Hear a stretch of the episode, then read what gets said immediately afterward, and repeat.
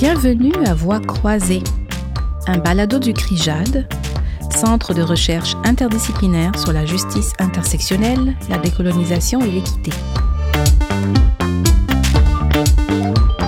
Cette série, sur le mode de la vulgarisation, nous mène à la rencontre de perspectives et réflexions sur l'EDI et la décolonisation en recherche et dans les milieux de pratique.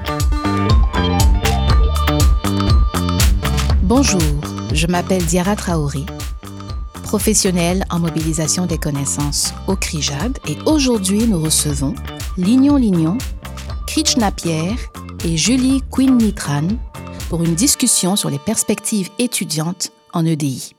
Alors, on débute une conversation aujourd'hui sur l'expérience euh, étudiante et les perspectives euh, sur l'EDI des personnes qui sont en parcours universitaire. Euh, et nous sommes aujourd'hui avec trois personnes qui sont lauréates de bourse du CRIJAD et qui travaillent sur des enjeux, qui s'intéressent à des enjeux reliés aux thématiques et aux axes du CRIJAD. Julie Queenie Tran, étudie actuellement au doctorat en travail social à l'Université de Montréal sous la direction de Sophie Amé Sultan, euh, professeure membre du CRIJAD. Et ses recherches s'intéressent aux enjeux de violence genrée et de discrimination envers les femmes asiatiques et racisées à travers une posture féministe décoloniale. Donc elle est impliquée au sein des communautés asiatiques à Montréal, euh, ainsi que dans la lutte féministe et antiraciste au Québec. Elle a été reconnue comme étant une des Canadiennes remarquables d'origine asiatique par Patrimoine Canada en 2023. Alors, bienvenue, euh, Julie. Merci. Nous sommes aussi avec Lignon Lignon, euh, qui détient un doctorat euh, d'État en médecine, obtenu en 2013. Il a exercé comme médecin de famille dans son pays, la Côte d'Ivoire, de 2014 à 2019. Au cours de cet exercice, son intérêt pour la santé publique naît et il va entamer des études en santé publique qu'il part approfondir en France, où il obtient une maîtrise. Depuis l'automne 2021, il est inscrit à l'Université de Montréal au doctorat en santé publique. Alors bienvenue Lignon. Merci. Nous sommes aussi avec Krishna Pierre, euh, originaire d'Haïti, qui a migré au Québec il y a de cela huit ans elle euh, vient de récemment terminer son baccalauréat en travail social à l'Université de Montréal et aimerait continuer au cycle supérieur en sexologie. Euh, elle aimerait travailler particulièrement avec des jeunes et des femmes se trouvant à l'intersection de plusieurs systèmes d'oppression. Ses intérêts se portent principalement sur les enjeux féministes, antiracistes et sur ceux qui ont rapport avec la sexualité. Alors, bienvenue Krishna. Merci. Alors, Lignon, est-ce que vous pouvez euh, nous parler un peu de votre parcours individuel? Alors, vous êtes médecin, euh, et euh, vous avez décidé de retourner aux études après avoir pratiqué en médecine. Euh, qu'est-ce qui vous a amené jusqu'ici? Qu'est-ce qui vous a amené à vous intéresser à la santé publique et à atterrir dans ce programme justement de doctorat à l'Université de Montréal? Disons que mon parcours est fait de différents voyages. Beaucoup de voyages dans ce parcours-là. Et puis j'ai j'ai voyagé pour étudier la médecine en Guinée. C'est un pays qui n'est pas très loin de, du mien. Et quand j'ai fini, je suis retourné dans mon pays. Et là, pendant l'exercice, disons un peu à, vers la fin de mes études médicales, euh, je me suis intéressé, j'ai commencé à m'intéresser à la santé publique parce qu'on avait organisé une euh, intervention de, comme des consultations foraines et là, j'ai vu qu'il y avait des profils différents. Il y avait des personnes qui n'avaient pas accès à la santé. On était débordés, en fait, dans, l'organisation de, cette activité-là. Et du coup, la santé publique a commencé à m'intéresser parce qu'après, il fallait faire un rapport, donc il fallait tirer des statistiques. Et là, c'est là le début de, mon intérêt pour la santé publique. Maintenant, pendant l'exercice de la médecine dans mon pays, Disons que en Afrique, il y a encore des inégalités de santé qui sont très graves c'est à grande échelle. Et il y a hum, une grande partie de la population qui n'a pas accès aux soins ou qui a des difficultés pour se soigner. Il y a un système qui est un peu centré sur euh, les soins, hospitalo-centré. Ben, on attend que les gens tombent malades pour venir euh, se faire soigner et un peu de tout ça qui m'a qui m'a mené à, prendre des formations en santé publique que je, que je suis allé poursuivre. Comment arriver à travailler à un niveau euh, un peu systémique sur les inégalités de santé pour que ça puisse avoir un effet à long terme? Parce que je me dis que en travaillant sur euh, les systèmes, les organisations et les politiques, on peut modifier la santé pour longtemps. Krishna, euh, justement, vous, vous avez euh, émigré d'Haïti euh, il y a huit ans. dans quelles circonstances Qu'est-ce qui vous a amené à votre parcours d'études en travail social? Donc, comment je pourrais l'expliquer? Donc, en travail social, on dit souvent que, ben, on vient parce qu'on aimerait aider les gens, etc. Malheureusement, j'ai pas d'autre réponse. C'est vraiment ça. J'aimerais ça aider des personnes. Et euh, ce qui m'a vraiment poussé à venir en travail social, je pense que depuis mon secondaire, j'ai fait, en fait, quand je suis arrivée ici, je suis arrivée euh, en secondaire 3 et euh, jusqu'à la fin de mon secondaire 5, mon parcours, je, voyais déjà que je voulais aller en travail social, mais je savais pas vraiment c'était quoi le travail social. J'avais juste entendu parler de oh le travail social, c'est travailler avec les gens pauvres, etc. Donc euh, c'est ce qu'on me disait comme définition du travail social. Puis euh, j'ai décidé euh, d'aller au cégep en pensant que à l'université je vais venir au bac. Donc euh, c'est ce qui m'a amené ici en fait, c'est juste un hasard qu'on m'a parlé du travail social et en arrivant ici au bac, j'ai vraiment adoré euh, le bac et ça m'a permis de voir comment le travail social c'est un domaine quand même très large et que on peut travailler avec toutes sortes de personnes. Donc euh, en fait, je pourrais dire c'est ça qui m'a amené en fait, c'était un pur hasard dans le travail social. J'ai fait mon stage euh, final au Calax de l'Ouest de l'île et aussi j'ai pu travailler euh, deux mois en été euh, cet été avec eux. J'ai continué avec eux.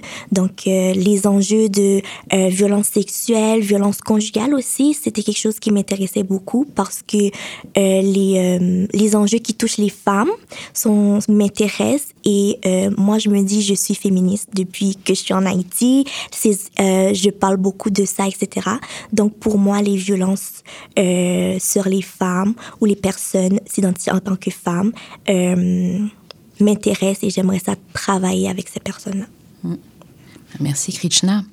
Alors Julie, euh, vous êtes euh, impliquée au sein des communautés asiatiques à Montréal, puis vous êtes aussi active au niveau de, des luttes féministes et antiracistes. Mais qu'est-ce qui vous a amené, quel a été votre parcours? Quel parcours vous a amené jusqu'ici? Oui, merci beaucoup pour la question. Euh, et moi, j'aimerais commencer en fait euh, de me grounder que je viens en fait du quartier Saint-Michel, un quartier souvent qui est perçu défavorisé à Montréal. Euh, puis depuis en fait à l'âge de 15 ans que je savais que je voulais faire euh, des études en sciences sociales, donc vraiment dans le domaine de la relation d'aide. Puis euh, j'ai vraiment euh, continué pour aller au cégep. J'ai décidé de faire mon cégep en anglais à Vanier College en éducation spécialisée. Puis c'est sûr, je me suis vraiment intéressée plus sur les questions auprès de la population ayant une déficience intellectuelle, trouble du spectre de l'autisme également, que j'ai travaillé quand même pendant six ans au sein des CIUS, du Centre-Sud. À partir justement de mes études, c'est là que j'ai découvert le domaine de la sexologie. C'est quand même intéressant que ça t'intéresse parce que en fait, je suis aussi sexologue de formation. Puis, euh, durant mes études, je me suis vraiment, en fait, j'ai découvert que la sexualité, donc la science vraiment de la sexualité, ça touche vraiment dans toutes euh, nos sphères de la vie. Donc, quand on y pense, quand on vit des problèmes, par exemple, relationnels, ça va avoir des impacts dans nos études, au, niveau du travail. Donc, c'est vraiment là que je me suis vraiment intéressée sur ces enjeux-là et j'ai décidé de faire un baccalauréat en sexologie. Donc, j'ai vraiment traversé au niveau de mes études en anglais, en français. Euh, ça, je l'ai pas mentionné, mais quand j'étais au secondaire, j'avais vraiment pas des bonnes notes. Puis c'était quand même un parcours difficile pour moi euh, par rapport avec euh, euh dans mes cours, surtout dans mes cours de linguistique. J'étais pas de mon cours, par exemple mes épreuves de français, j'arrivais vraiment à 60% Donc j'avais pas vraiment un profil académicienne ou quelqu'un qui avait vraiment un parcours linéaire qui était parfait au niveau partout par rapport avec ses cours. Et là, justement, au baccalauréat, ça a quand même rattrapé malgré tout mes difficultés scolaires. et malheureusement, je vais aussi des situations de microagression raciale, qu'on en parlera peut-être un peu plus tard durant le podcast. Et ça a vraiment façonné tout par la suite mon parcours académique que je me questionnais est-ce que c'était même possible pour moi d'aller faire les cycles supérieurs, surtout en étant une fille d'immigrante ayant vécu à Saint-Michel, qu'on n'a pas vraiment eu beaucoup de ressources, aussi la représentativité euh, par rapport au corps professoral. Euh, qui des fois expliquait la réalité de ces quartiers-là, puis je me reconnaissais pas non plus dans les descriptions. C'était très, des fois, stéréotypé aussi. Euh, et donc, euh, je me suis quand même lancée malgré tout dans les cycles supérieurs à la maîtrise en service social, mais là, j'ai changé de frontière. Donc, j'étais allée à l'Université d'Ottawa. Euh, puis c'était la première fois aussi que je déménageais, puis que j'ai découvert aussi un nouveau quartier, ben, en fait, une nouvelle ville, carrément. Puis, j'ai découvert des mentors, en fait, des professeurs racisés qui m'ont pris vraiment sur leur aide et qui m'ont vraiment euh, mentoré pendant tout le long de mes études et qui m'ont vraiment euh, créé un, estime de soi que j'étais capable en fait de pouvoir continuer les cycles supérieurs. Et durant également mes études à la maîtrise, la COVID-19 est arrivée.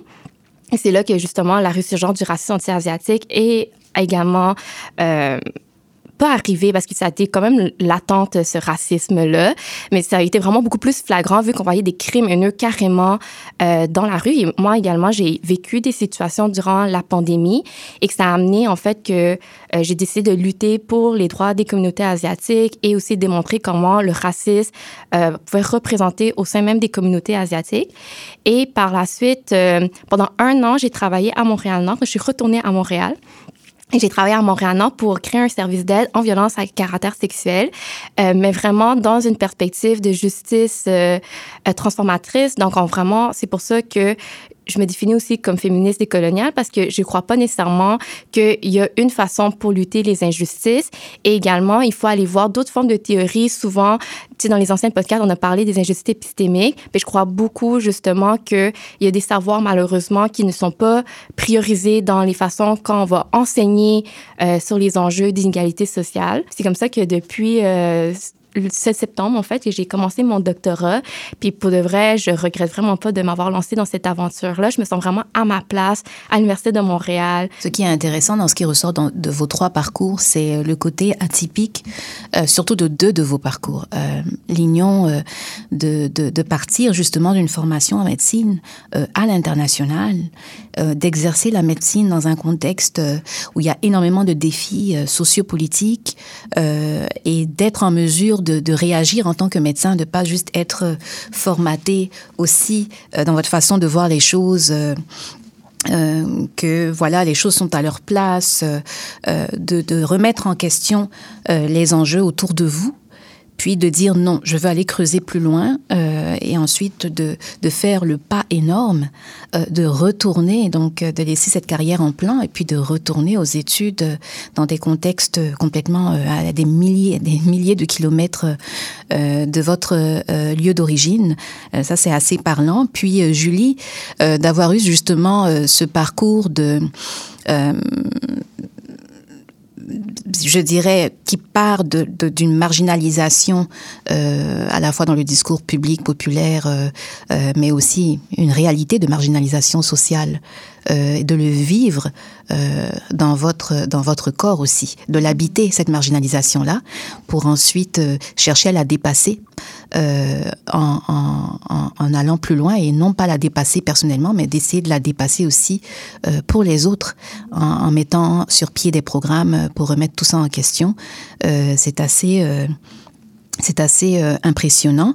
Et puis, euh, du coup, ça, ça nous ramène un peu à la question de maintenant, vous êtes là tous les trois, euh, ayant une expérience euh, d'être une personne étudiante en contexte universitaire euh, et d'appartenir à ce qu'on va appeler une minorité, entre guillemets, ethno-raciale. Alors, Krishna, est-ce que vous avez euh, euh, des, expériences à partager ou euh, une perspective par rapport à votre, votre vécu toutes ces années en tant qu'étudiante en travail social à l'UDM J'ai commencé mon bac ici en travail social à, l'UDEM euh, en ligne, donc durant la pandémie. Donc pendant cette période-là, je, n'avais pas euh, la chance de rencontrer des personnes ou euh, d'autres étudiants à cause à cause de la pandémie. Donc la vie étudiante, je la vivais pas nécessairement. Donc c'était en ligne, un peu ennuyeux, on va dire. Mais je me retrouvais vraiment cette première année à rechercher d'autres étudiants racisés. Donc, quand je montais sur Zoom, donc j'essayais de voir les noms. Oh, ce nom-là me semble c'est un nom haïtien. Oh, ce nom-là me semble c'est un nom d'une autre personne. Donc, je me cherchais euh, des étudiants qui me ressemblaient ou qui pouvaient euh, comprendre ma réalité. Donc, euh, puis pour la deuxième année, on est rentré en personne, etc. Donc moi, mon expérience euh, à moi, comment je l'ai trouvé, c'est qu'il manquait vraiment de, de personnes racisées dans la présence des cours, que ce soit par, par rapport aux professeurs, qu'il manquait vraiment une représentativité des professeurs racisés et aussi des élèves. Donc, on pouvait compter sur les doigts les élèves racisés dans la salle. Donc, pour moi, cette expérience-là, je voyais clairement que comme si, ben, en travail social, on se dit, euh, on veut travailler pour les personnes en, en situation de discrimination ou d'oppression, etc. Mais ces personnes-là ne sont pas présentes dans dans le domaine, à, étudier ce domaine-là. Donc, on se demande, ben, est-ce qu'on veut travailler pour ces personnes-là vraiment? Ou parce que pour travailler avec elles, ben, on doit connaître leur voix, on doit entendre leur voix. Donc, en ayant des personnes dans le programme qui peuvent apporter d'autres perspectives, je pense que euh, ce serait euh, parfait pour le travail social, on va dire. Donc, mon expérience à moi, c'est vraiment le manque de représentativité euh, dans, les cours, dans, les autres euh, sphères de l'université. Tout à l'heure, vous avez mentionné quelque chose qui m'a frappé. Vous avez dit que quand vous étiez sur Zoom, puis que vous regardiez l'écran, puis que vous, cherchiez les noms euh, de personnes qui pouvaient, euh, justement, vous avez dit, auraient la même expérience que moi. C'est quoi cette expérience-là? Euh, Je dirais vraiment euh, pas le fait de vivre du racisme ou quoi que ce soit, mais juste une autre culture différente. Donc le fait que cette personne-là est d'une autre culture ou euh, a une autre manière de penser, ben on pourrait avoir des points en commun. Que lorsque je me retrouve parmi d'autres personnes, par exemple la majorité blanche, où est-ce que je dois exprimer ou expliquer que oh ça c'est du racisme ou oh je l'ai vu comme ça puis on va me dire oh ben non t'exagères ou quoi que ce soit donc c'est vraiment ça de de trouver des personnes qui peuvent comprendre sans pour autant que j'ai à expliquer à chaque fois que voilà ce que j'ai vécu ou à prouver que j'ai vécu ça parce que si j'avais des personnes qui me ressemblaient j'avais juste à dire oh tu vois puis on se serait compris par exemple donc mhm. euh, et Lignon, est-ce que vous avez eu des expériences similaires ou euh, des perspectives euh, par rapport à être une personne étudiante appartenant à une minorité à l'université en général? Moi, je dirais que c'est clair que je dirais que c'est pour une personne en minorité racisée, surtout nous minorité visible. Euh, on, recherche, on cherche euh, d'autres personnes qui nous ressemblent.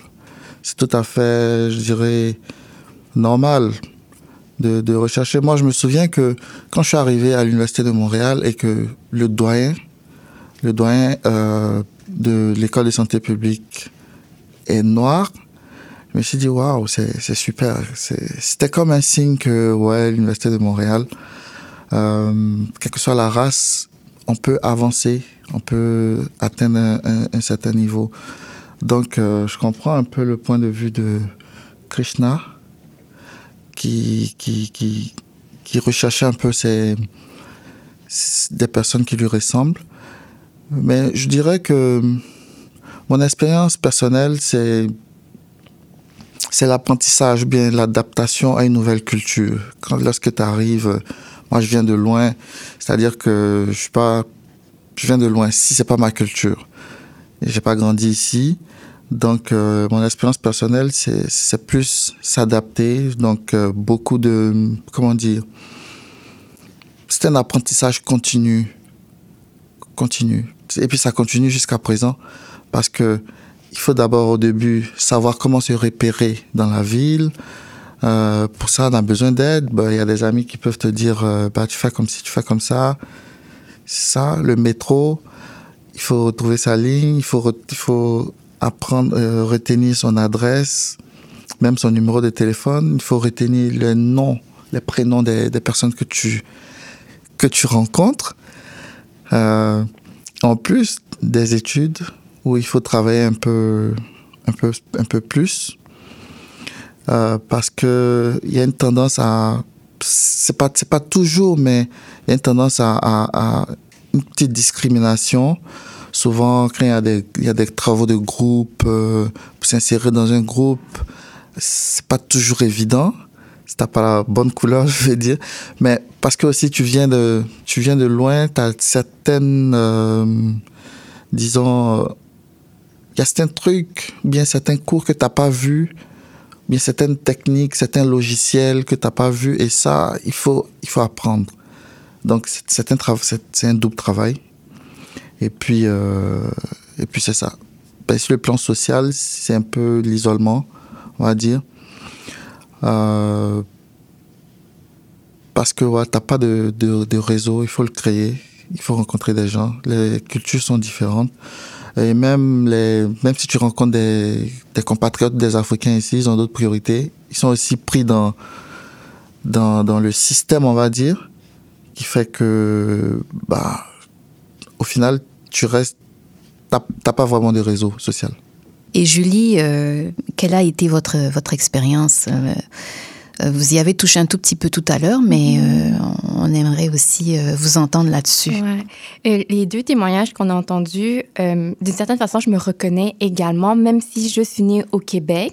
Mais il faut quand même, tu sais, je l'ai quand même mentionné, j'ai grandi à Saint-Michel, donc c'est vraiment une dynamique totalement différente quand on arrive à l'université, souvent, il faut faire une forme de code switching également. Donc, il faut changer la façon comment on va parler avec nos pères. Moi, je, moi, je dis que c'est ma voix du service à la clientèle là, que j'utilise. de, vraiment euh, utiliser un vocabulaire euh, qui, qui est soutenu, par exemple. C'est souvent quand on est dans le on va utiliser des slangs, on va mélanger avec différentes langues, euh, on va utiliser certaines d'autres formes de jargon également qu'on se reconnaît, que je vais pas nécessairement utiliser à l'université parce que sinon, on dirait qu'on va faire perdre ma crédibilité en tant qu'intellectuel dans les cours. Puis aussi, il y a cette forme de normalisation qu'on dirait, il faut connaître certaines formes de notions déjà arrivées en classe. Par exemple, je vais donner un exemple très concret.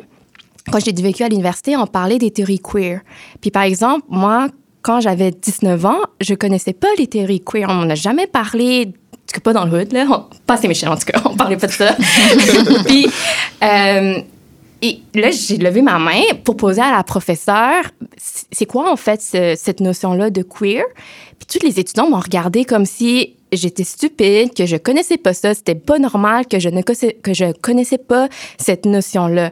Fait que moi, je me suis vraiment sentie humiliée par rapport à que, en tant qu'étudiante, mais j'aurais pas le droit, par exemple, de apprendre. Puis c'est quand même assez ironique parce que, par exemple, quand on parle de micro, micro-agression raciale aujourd'hui, ben c'est eux qui vont faire, oh, mais je savais pas que c'est une micro-agression raciale. Fait que c'est quand même ironique aujourd'hui, cette perspective-là.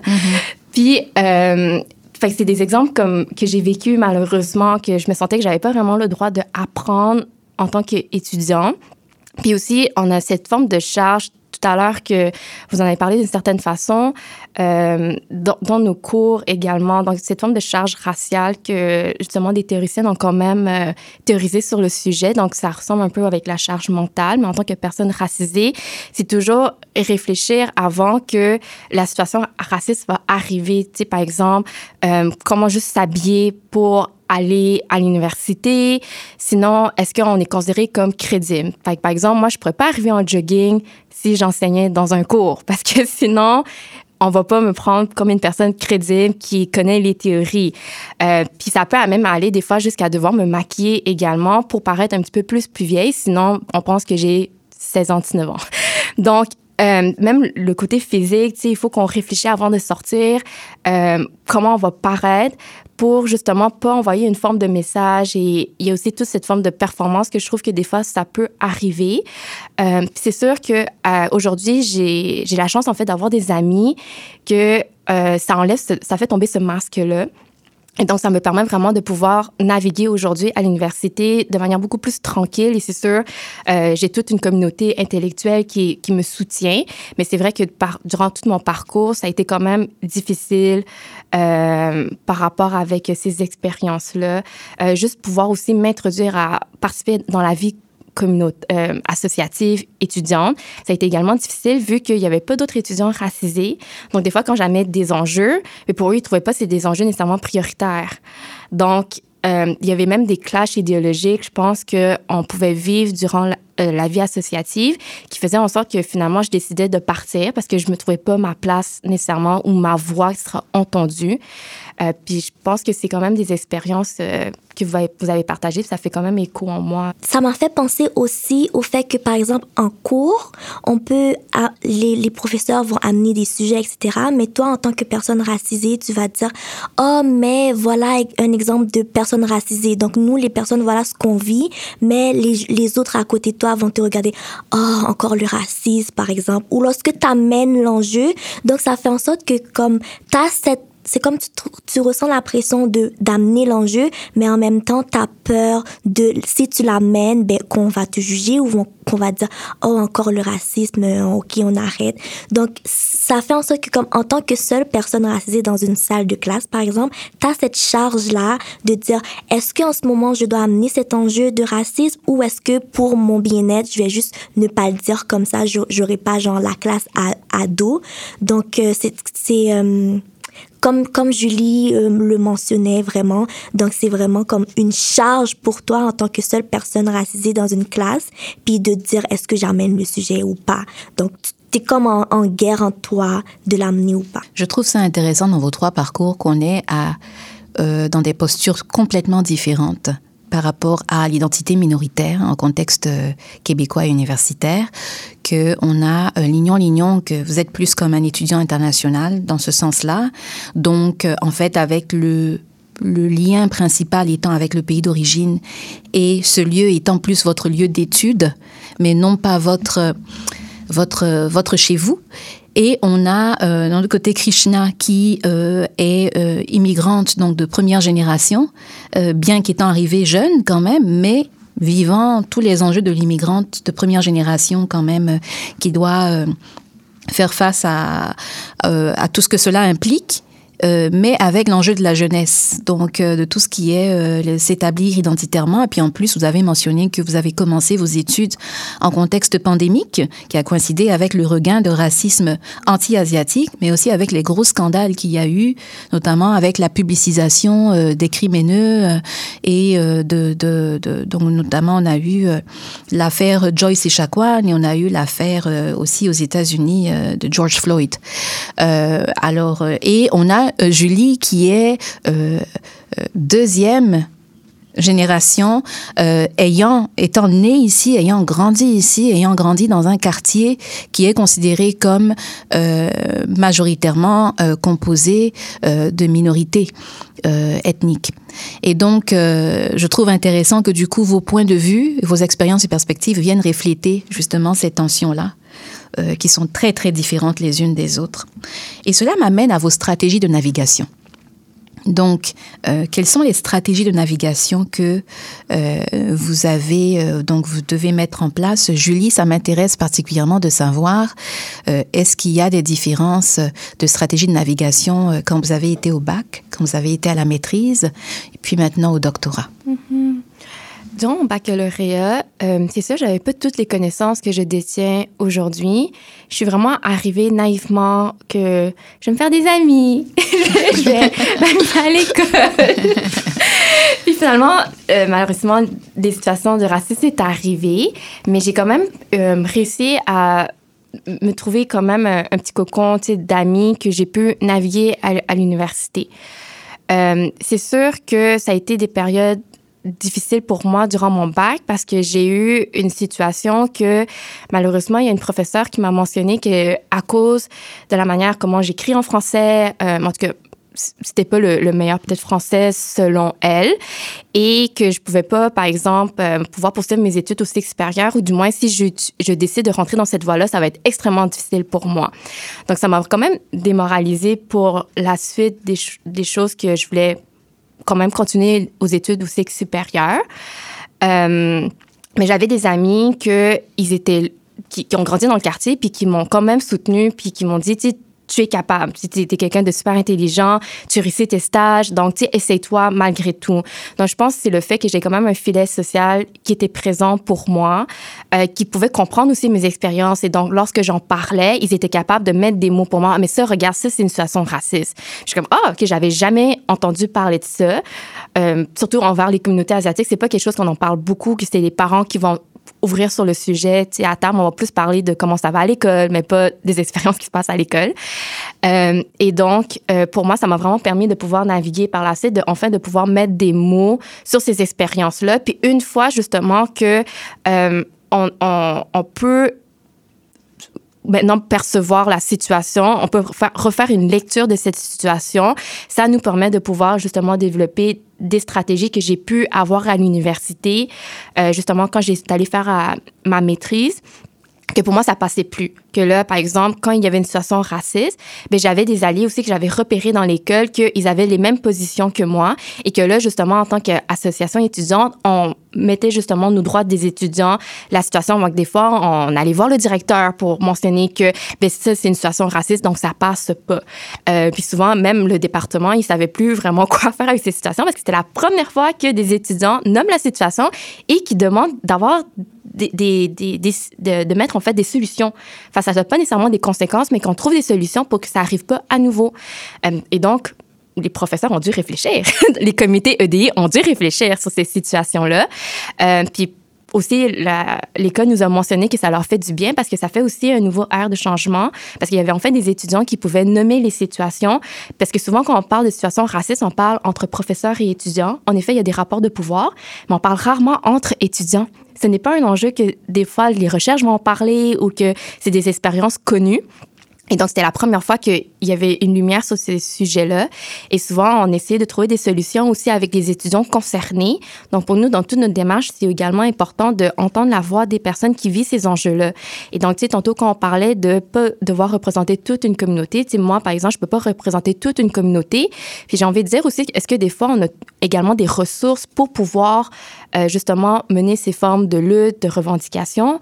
Moi, j'avais la chance de pouvoir connaître l'école à l'université puis avoir des alliés, mais des fois, si tu es dans un département où que tu n'as pas nécessairement d'alliés, où tu es la seule personne racisée, t'es peut-être pas la meilleure personne pour pouvoir mener cette lutte-là. Il y aura plus une grande fatigue. Fait que moi, je pense qu'il y a aussi cette comme faut préserver notre santé mentale dans tout ça également. Moi, en tout cas, je, je prône beaucoup à préserver notre santé mentale avant de pouvoir justement mener ces formes de lutte-là. Puis aujourd'hui, à l'Université justement de Montréal, il y a des comités que, justement, je trouve qu'il y a quand même une grande avancée. Il y a des comités qui se qui a le terme antiraciste à l'intérieur, par exemple le Katsum, où que Krishna et moi, on, on a siégé et que justement, il y a des activités pour promouvoir euh, ces notions-là de racisme, puis que ça touche différentes formes d'identité également, et démontrer qu'au sein même d'une communauté, il y a différentes formes euh, de discrimination où les positionnalités des personnes dans leur parcours vont être totalement différents. Je pense qu'il y a quand même cette forme d'avancée aujourd'hui à l'université que je vois, et que de plus en plus, la voix des étudiants vont être amenée. C'est sûr qu'il y a toujours des, des des, pistes d'amélioration qu'on peut faire, mais je trouve qu'il y a quand même cette forme de changement culturel au sein même des universités que ça, fait du bien en tant qu'étudiant.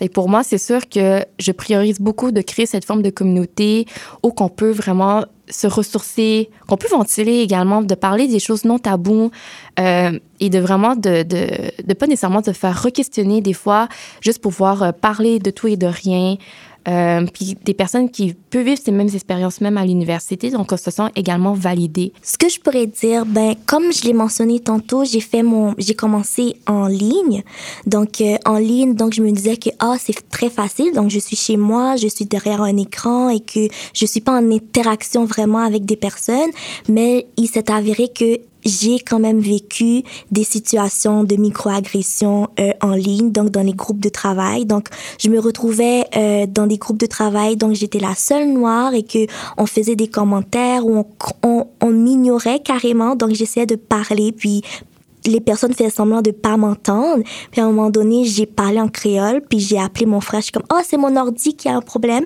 Donc, je l'ai dit en créole, puis il était comme, oh, les élèves vont dire, oh, qu'est-ce que tu as dit?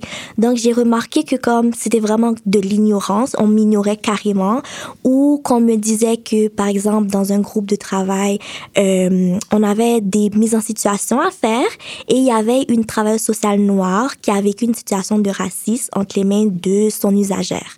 Puis là, j'ai dit que moi, en tant que futur travail social noir, je, cette situation m'interpelle beaucoup parce que je me dis, je vais travailler pour le bien-être avec les personnes, pour leur bien-être et je vais recevoir, je vais vivre du racisme. Donc, comme ça me fait un peu peur, etc. Donc, mes collègues m'ont mentionné, oh, tu peux juste aller travailler avec des noirs si tu veux pas travailler avec des personnes euh, blanches. Donc, dans ma tête, j'étais comme, OK, mais vous, en tant que blanc, vous avez le privilège d'aller travailler n'importe où avec n'importe quelle clientèle, quoi que ce soit. Mais moi, puisque j'ai fait part de, de, de ma peur de vivre du racisme, vous me dites, ben, juste aller travailler avec des Noirs. Donc, je me sentais pas, je me sentais pas euh, comprise dans, dans, surtout pendant la première année. Donc, on peut dire l'isolement aussi, on peut parler de l'isolement. Donc, du fait que je recherchais beaucoup euh, mes autres collègues noirs. Donc, à chaque fois qu'on nous mettait en groupe, j'étais comme, oh, j'espère qu'il va avoir une autre noire avec moi, juste pour ne pas vivre ou vivre des commentaires euh, de ce genre-là. Puis en personne aussi, donc en personne, je trouve que comment j'ai navigué, j'allais vers les personnes racisées.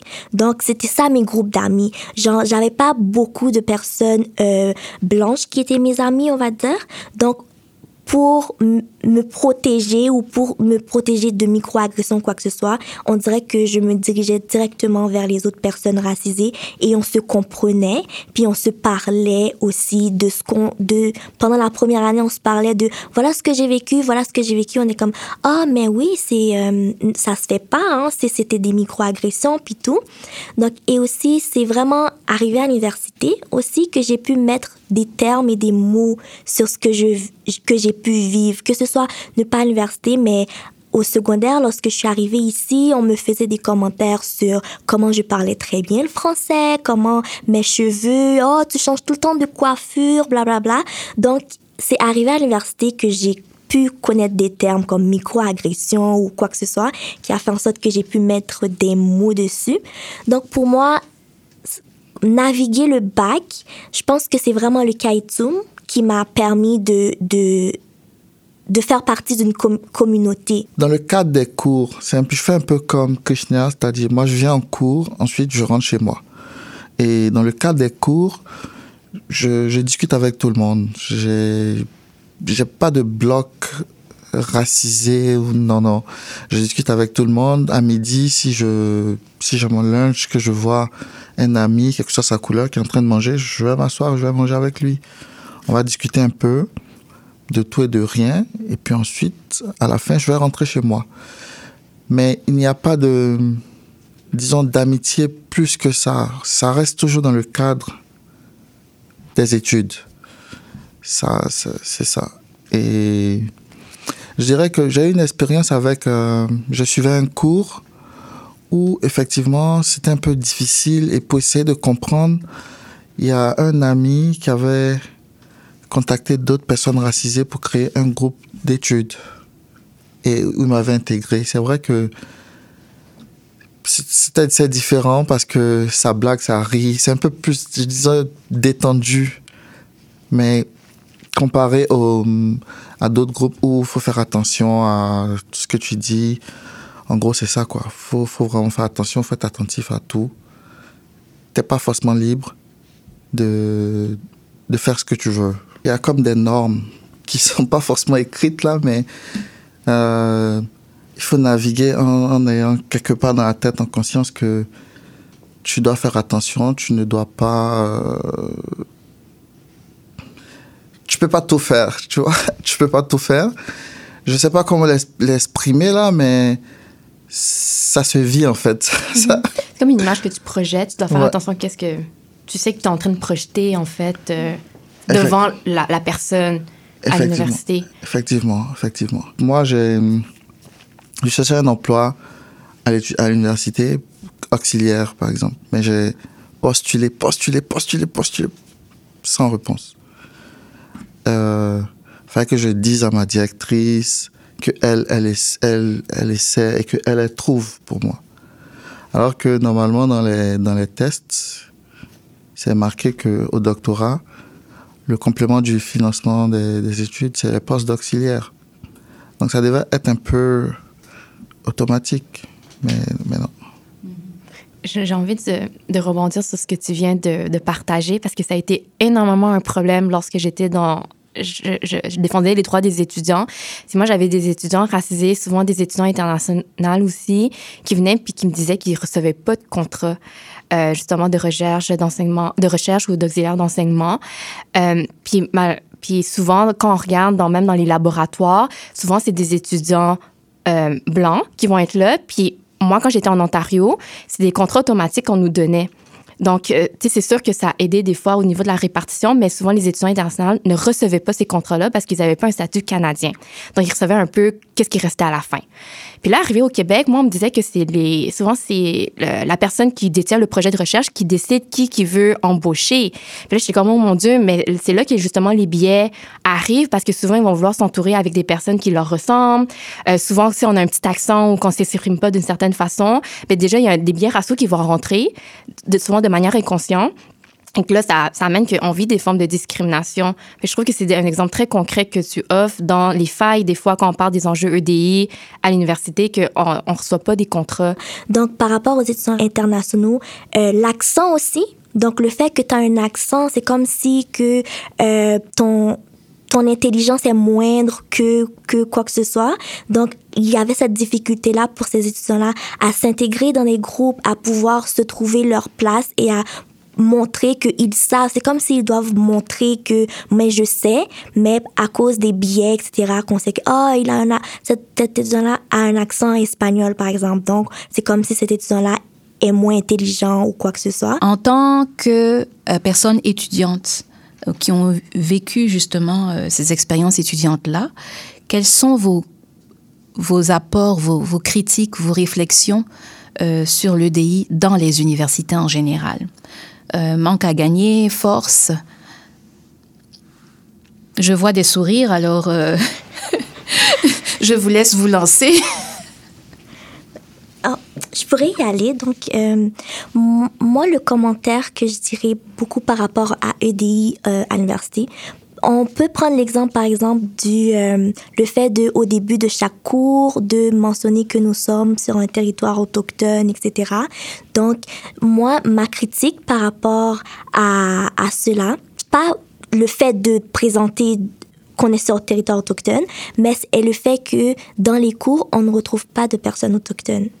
Donc, on se dit, oui, on veut inclure, etc., on veut faire un effort que j'a- j'applaudis vraiment, mais est-ce que vraiment dans le système, on fait des changements pour permettre à ce que ces personnes-là aient accès à l'université, par exemple? Donc, que ce soit dans, euh, je me rappelle, pour entrer en travail social, il faut, il fallait une quotaire de euh, 29-30 à peu près, je me dis. Donc, des personnes qui vivent des inégalités, par exemple, un étudiant qui, par exemple, qui vit des situations de euh, précarité, qui n'a pas le temps d'étudier vraiment, puis qui doit travailler en même temps ou quoi que ce soit, donc qui n'a pas les moyens pour pouvoir atteindre cette cotère-là et pour pouvoir entrer en travail social.